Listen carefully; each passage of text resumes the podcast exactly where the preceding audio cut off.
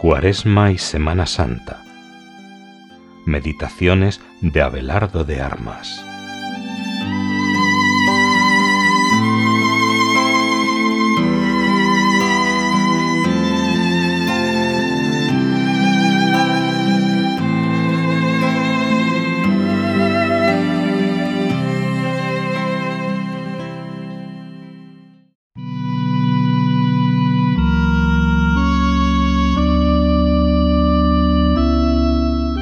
Martes de la tercera semana de Cuaresma.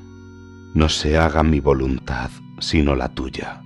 Lucas 22:42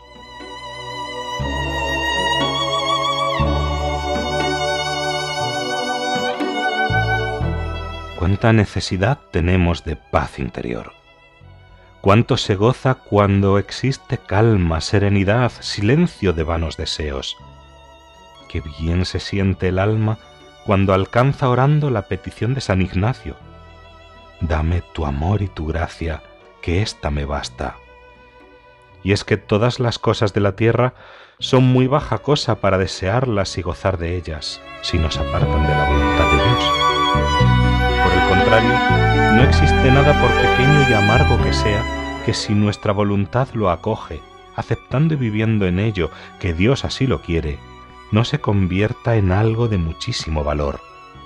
Me atrevo a decir que no tendremos ni pureza de espíritu ni paz si ponemos el corazón en las criaturas, cualesquiera que sean, aunque las pintemos de celestiales.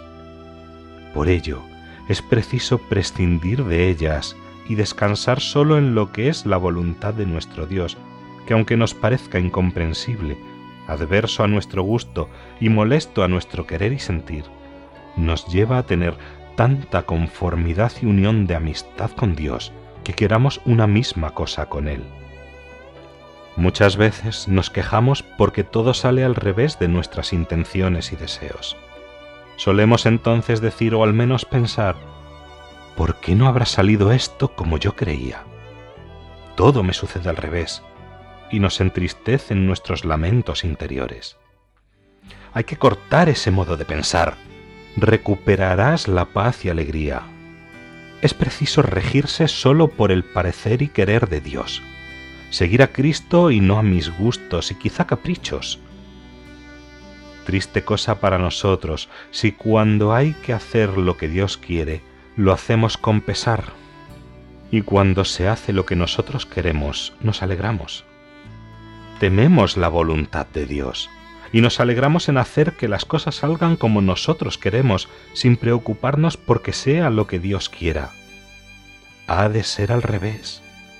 ¿Acaso no estamos mejor arrimados a Dios que apoyados en nosotros?